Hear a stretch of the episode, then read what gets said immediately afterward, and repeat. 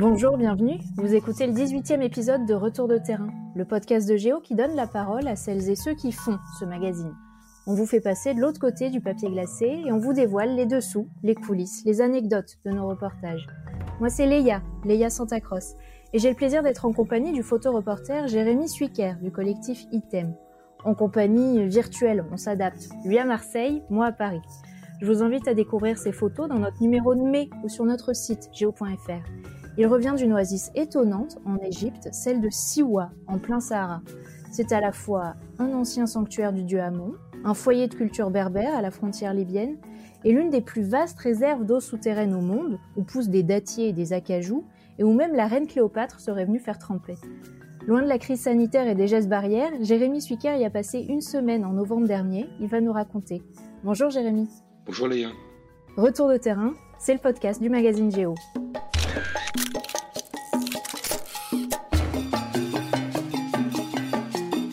Retour de terrain. Chaque mois, les reporters de Géo posent leurs valises et vous emmènent en voyage.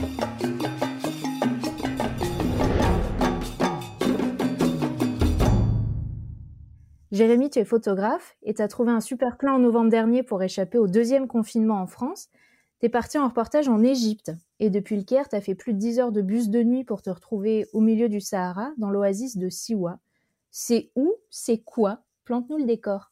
L'Oasis de Siwa, c'est effectivement un lieu assez, assez unique au monde. Alors, je vais être parfaitement honnête avec vous, je ne connaissais pas Siwa avant, disons, un mois avant le départ. Euh, c'est la journaliste Ariane Lavrieux avec qui j'ai fait ce reportage, qui, elle, est basée au Caire, qui m'en a parlé la première. Et effectivement, euh, une fois qu'on commence à, à, nous en parler, euh, on est très vite intrigué par cet endroit. Euh, une fois arrivé au Caire, euh, j'ai eu d'autres occasions d'en entendre parler par, des Égyptiens qui, qui, cette oasis comme un petit paradis, un, petit coin à l'abri de, tout, de la marche du monde. Et c'est vrai que pour beaucoup d'Égyptiens, c'est un endroit de, vacances, mais c'est surtout un endroit où les gens viennent se, ressourcer. Il y, a, presque un côté mystique. Donc voilà. Euh, avec mes petites antennes de journalistes, ça m'a, ça m'a forcément donné envie d'en, savoir un peu plus. La première image que tu as faite sur place en arrivant, c'est laquelle? On est arrivé à Siwa euh, au petit matin. Euh, donc euh, c'est vrai que c'est un trajet qui, qui, est un peu long, c'est un endroit qui, qui, se mérite, même si euh, depuis quelques années la, la, route est bien meilleure et donc du coup l'endroit est beaucoup plus accessible qu'il n'était auparavant. Donc en partant, du Caire le soir, on arrive, on arrive environ 12 heures plus tard euh, à Siwa. Et la première image euh, que j'ai faite euh, en arrivant sur place, c'était donc un portrait d'un agronome qui, nous, avait invité à, venir voir son exploitation. Alors c'était assez particulier parce que c'était un monsieur qui un peu un pionnier dans la région, à savoir qu'il a eu l'idée de faire euh, pousser ses cultures dans le désert à une certaine altitude, là où euh, où l'eau est, moins salée. Et euh, quand il a commencé ça il y a quelques années, les gens le prenaient pour un fou. Et aujourd'hui, c'est plutôt l'inverse. Les gens commencent un peu à le, à la, enfin, les gens le respectent et puis les gens commencent à le voir vraiment comme un modèle à, suivre. Euh, donc on débarque euh, du Caire, euh, j'étais bien fatigué. Euh, j'avais pas spécialement envie d'aller faire des photos à ce moment-là, j'avais plutôt envie d'aller me reposer.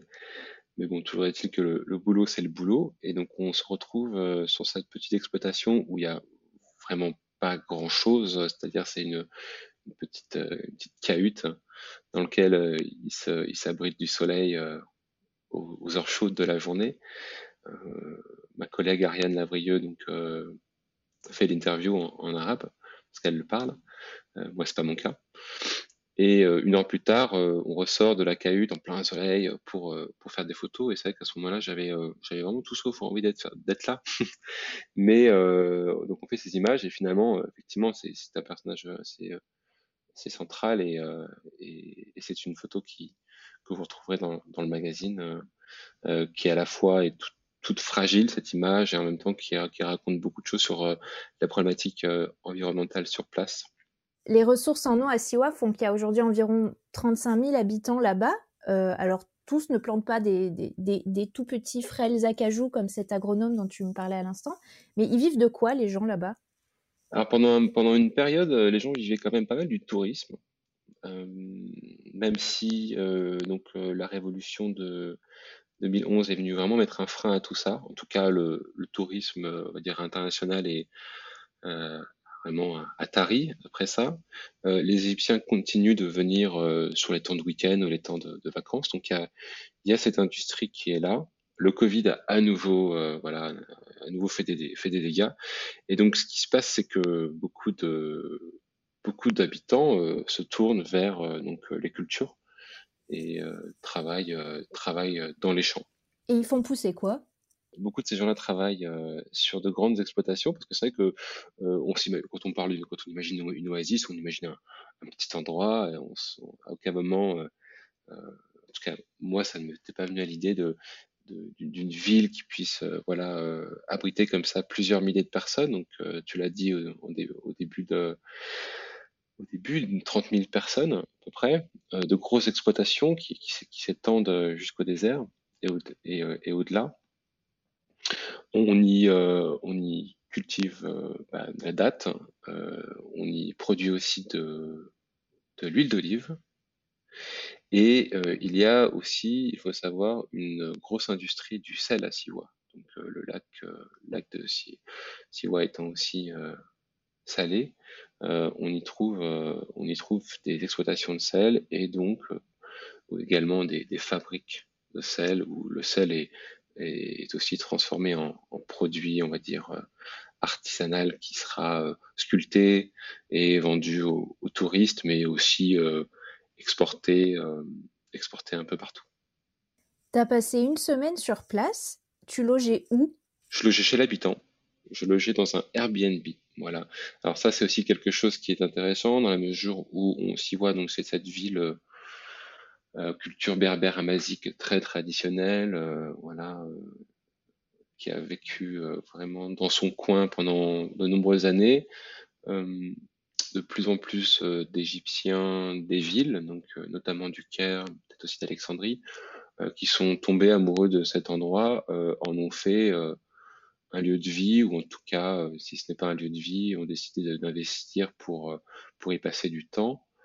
Euh, et certaines de ces personnes aussi euh, transforment leur, euh, ces lieux de vie en, en lieu de location et en, Airbnb. Donc j'étais, voilà, je, logeais chez un camarade journaliste par, également qui, qui vivait, qui vit au, Caire, qui vit maintenant entre les deux. Et ce qui était situé où dans le, à Siwa? Alors l'endroit était, était, situé, était situé vraiment dans la, dans la vieille ville. Donc euh, c'était vraiment une maison, une maison traditionnelle en, en qui avait été restaurée. Euh, et j'avais cette chance d'être, de, me trouver vraiment au, milieu, on va dire, entre euh, à ma droite il y avait, euh, il y avait la, citadelle du Chali. On en reparlera. C'est la citadelle qui a été rénovée. Et à ma gauche, il y avait euh, l'autre partie de la vieille ville qui, elle, était complètement, euh, complètement abandonnée, euh, ne, figure pas au programme des restaurations. Et, euh, j'aimais bien cet endroit parce que le soir, particulièrement en rentrant de reportage, je montais sur le toit terrasse de, de, mon habitation et là j'étais seul face aux ruines de cette ancienne, ancienne ville qui a été abandonnée dans les années 1926 et c'était toujours un spectacle assez, assez émouvant euh, de se retrouver face à, ce silence et, ces ruines qui, paraissaient euh, étranges de par leur, euh, leur échelle. En fait, avait du mal à cerner la, mesure, la grandeur de ces, maisons. Et, comme je suis photographe, je me suis amusé à faire des photos de cet endroit. Et c'était assez particulier parce que sur les images, on avait presque l'impression que c'était un décor de miniature. alors que, alors que bien au contraire, ce sont des, des habitations qui peuvent atteindre plusieurs, euh, plusieurs mètres. Des photos de nuit qu'on peut retrouver sur geo.fr dans les photos bonus qui ne sont pas parues dans le magazine. Et alors, le Chali, cette citadelle médiévale du XIIIe siècle, elle a été rénovée récemment, tu disais, avec des fonds européens notamment. Et d'ailleurs, vous y étiez, Ariane Lavrieux et toi, en novembre dernier, au moment de, l'inauguration de cette euh, restauration. Et qu'est-ce que tu peux me dire de la photo qui ouvre le texte dans le magazine avec tout le gratin manifestement sur une estrade? Oui, c'était c'était un moment assez assez, particulier, assez, folklorique. il, y avait, il y avait effectivement cette actualité autour de Sivois, et c'est donc par hasard si on était sur place à ce moment-là, puisque cette, cette, cette citadelle Chali a été a bénéficié d'un programme de, restauration, en grande partie financé par euh, l'Union européenne. Et l'inauguration avait lieu le dernier jour de notre reportage. Donc c'était parfait, c'était concomitant. On a eu, on a eu, on a eu nous l'occasion de voir donc euh, la, montée, si vous voulez, en, un peu en, puissance et en, et en stress de, des organisateurs qui, qui attendaient tout le, tout le gratin euh, du Caire. Et, c'est un endroit qui, euh, qui quand même, euh, comment dire, qui, malgré son, positionnement central en ville, n'est pas vraiment euh, euh, animé. C'est-à-dire que les, habitants, les, les Siouis, ne, s'y rendent, rendent jamais. Donc, au moment, le jour de l'inauguration, il a fallu faire comme si cet endroit était en fait, voilà, central et vivant. Et donc, on a vu, on a vu apparaître le, la veille et puis le matin même tout, type de petits commerces d'artisans qui ont été en fait placés là par les organisateurs pour rendre la chose un peu plus attrayante. vers 10 heures ou 11 heures, le cortège d'invités est arrivé. Il y a eu une, visite euh, une visite rapide de la citadelle et puis au sommet ils avaient installé une, estrade sur laquelle euh, laquelle euh, dansaient et chantaient des, jeunes filles, enfin même des fillettes qui étaient habillées étaient habillées de manière traditionnelle. C'était un petit peu en décalage avec ce que nous avions connu pendant toute cette semaine-là. Donc il y avait ce côté à la fois un peu carton-pas, de vouloir vraiment faire un effort, de voilà, d'épater la galerie, et, euh, en même temps, euh, c'était triste quelque part aussi, parce qu'on savait pertinemment qu'à la fin de ce, grand raout, euh, les gens allaient repartir, et puis tout ce qui avait été mis en place sur le, moment allait tout simplement disparaître.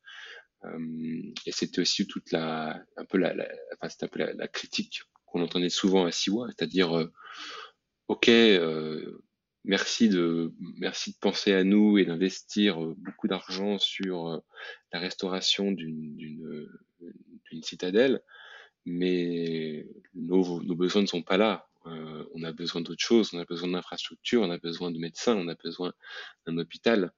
Euh, voilà, donc c'était un petit peu euh, un peu discordant avec avec la réalité. Oui, là, tu nous parles d'un effet un peu carton-pâte Potemkin sur place. Et mis à part ça, est-ce que vous avez rencontré des galères sur le terrain pendant ce reportage ou est-ce que vous avez éprouvé des, joies particulières à tel ou tel moment pendant cette semaine sur place? Alors je vais te décevoir, mais euh, on, contrairement à ce qui se passe en général sur le terrain, voilà, où le journaliste euh, connaît, euh, connaît des problèmes, des obstacles, on n'a pas été, on n'a pas été embêté particulièrement, on n'a pas été kidnappé, on a, on n'a pas eu de on n'a pas eu tout ça. Euh, on, revenait d'un autre. Personne n'est tombé dans le lac de Siwa. Personne n'est tombé dans le lac de Siwa. Je n'ai pas cassé mes appareils photo. Euh, Ariane n'a pas n'a pas perdu son, son arabe. Tout est tout s'est bien passé. Euh, on revenait par contre d'une semaine assez éprouvante au Caire. On avait fait un autre reportage qui lui pour le coup avait été tout autre. Et c'est vrai qu'en arrivant à Siwa, on, était aussi content d'être d'être voilà bien reçu on a eu, on a eu la chance d'avoir un, guide, un fixeur merveilleux, Adèle, quelqu'un de, voilà, de très impliqué dans, dans, dans le social et l'environnemental à, à, Siwa. Il est par ailleurs euh, aussi euh, aux commandes d'une ONG.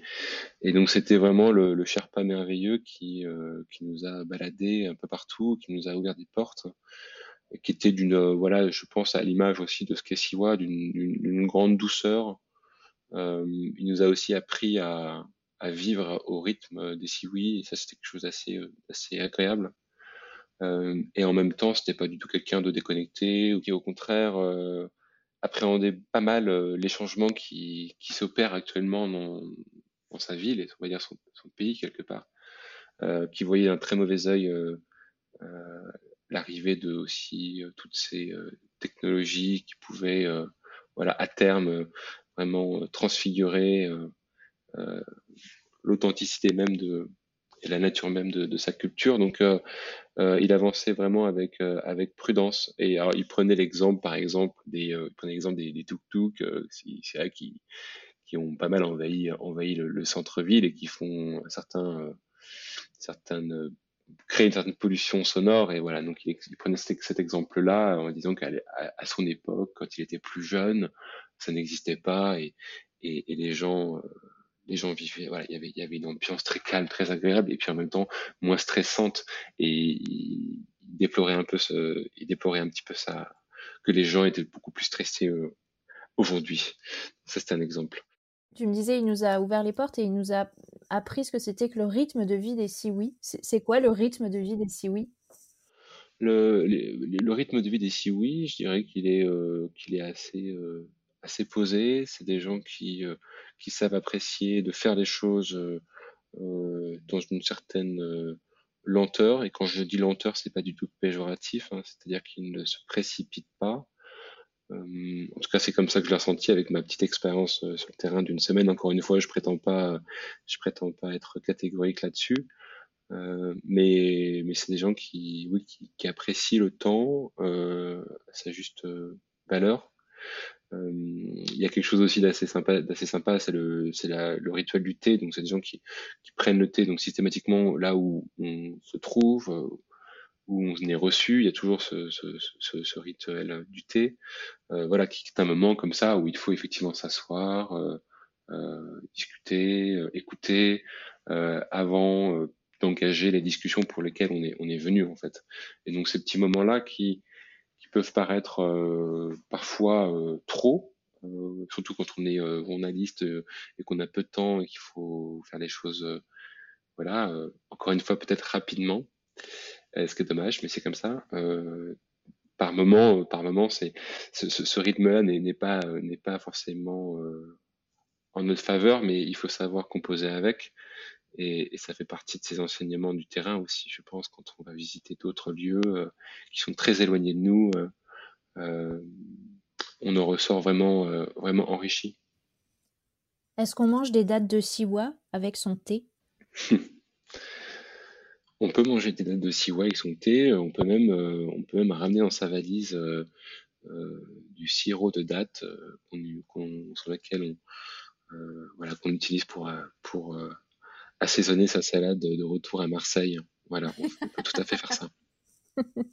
Excellent. En, en, parcourant tes photos dans le magazine de l'Oasis de Siwa, on se rend compte qu'il y a assez peu de femmes sur les photos. Pourquoi? Oui, c'est vrai que tu, tu, tu touches un, un, point. Un point, c'est une, une, très bonne question.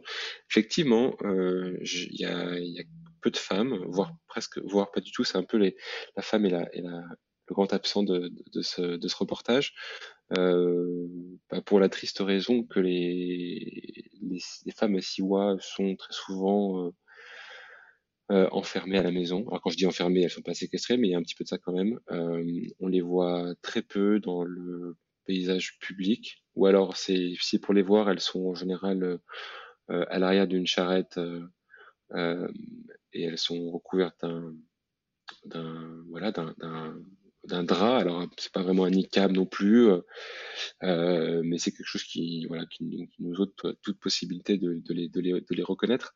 Euh, ça n'a pas toujours été le cas à Siwa. Euh, il y a eu un, en fait, il y a eu le salafisme est passé par là.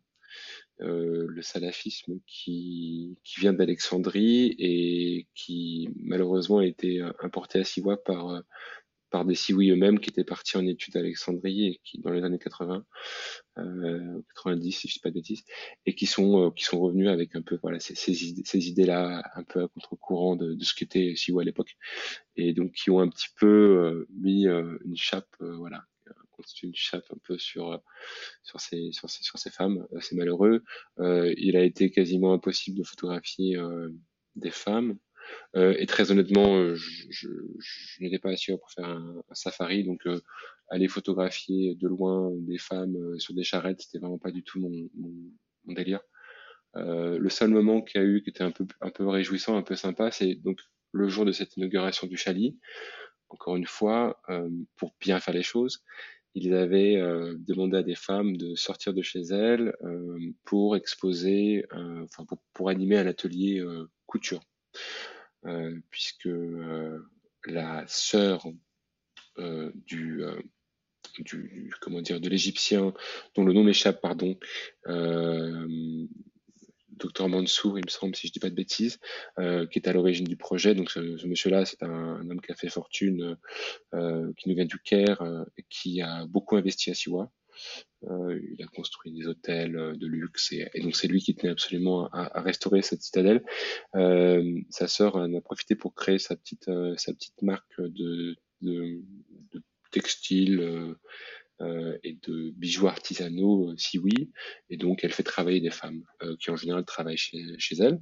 Et là, pour le coup, elle s'était, elle s'était dehors dans un atelier. Et je me suis retrouvé dans une pièce avec avec une, quinzaine de, femmes toutes toutes voilées bien sûr hein, je les voyais pas. Euh, et je me suis euh, assis avec elles. C'était assez assez surprenant et euh, je pense que c'était moi qui étais plus déstabilisé que qu'elle parce que très très vite euh, très très vite elles se sont elles se sont détendues et euh, elles ont commencé même à me prendre en photo dans tous les sens. Donc c'était vraiment le, photographe euh, voilà photographier arroseur arrosé, c'était assez sympa. Et, et quand moi je voulais, euh, quand, moi je demandais si je pouvais faire des photos, c'était non pas du tout, absolument pas. Par contre, elle, euh, elle, euh, au contraire, n'hésitait pas à faire d'images. Donc c'était, c'était un petit décalage, mais c'était, c'était un moment assez joyeux et, et, c'est vraiment le seul, la seule occasion que j'ai eu de, de, rencontrer, de rencontrer des femmes. Mounir Nehamatella, est-ce que c'est pas ce nom-là que tu cherchais tout à l'heure, ce, ce riche homme d'affaires égyptien? C'est ça, voilà, merci, merci. C'est la deuxième fois que tu partais en reportage photo en Égypte. Qu'est-ce qui t'a amené là-bas dans ce pays? Alors, ce qui m'a amené en Égypte, c'est euh, une recherche euh, préliminaire pour un projet que j'ai commencé, euh, projet photo, en partie photo, projet assez long terme puisque je m'intéresse au, rapport que nous, les vivants, avons avec la mort. et c'est une question que je vais que je vais poser un peu à droite et à gauche sur cette, sur cette planète, hein, puisque euh, où que l'on se trouve sur le globe, le rapport n'est pas du tout le même. Donc voilà, je, je, me questionne par rapport à tout ça sur, euh, sur l'expérience euh, de la mort et, en, et comment, comment la mort est constitutive de nos vies. Tout simplement, en fonction des cultures, ce rapport peut être compliqué, on peut être en déni, euh, ou au contraire, euh, il peut être, euh, il peut être tout à fait, tout à fait accepté et et, faire partie intégrante de la vie. Donc voilà, le Caire, c'était un peu la, le, la première étape de ce projet, puisqu'il y avait, il y avait un, endroit qui, qui m'intriguait particulièrement, la, la, cité des morts, euh, de son vrai nom, la nécropole Al Arafat, qui est une, un, complexe en fait de, de nécropoles, euh, un réseau de nécropoles euh, en plein cœur du, du Caire historique.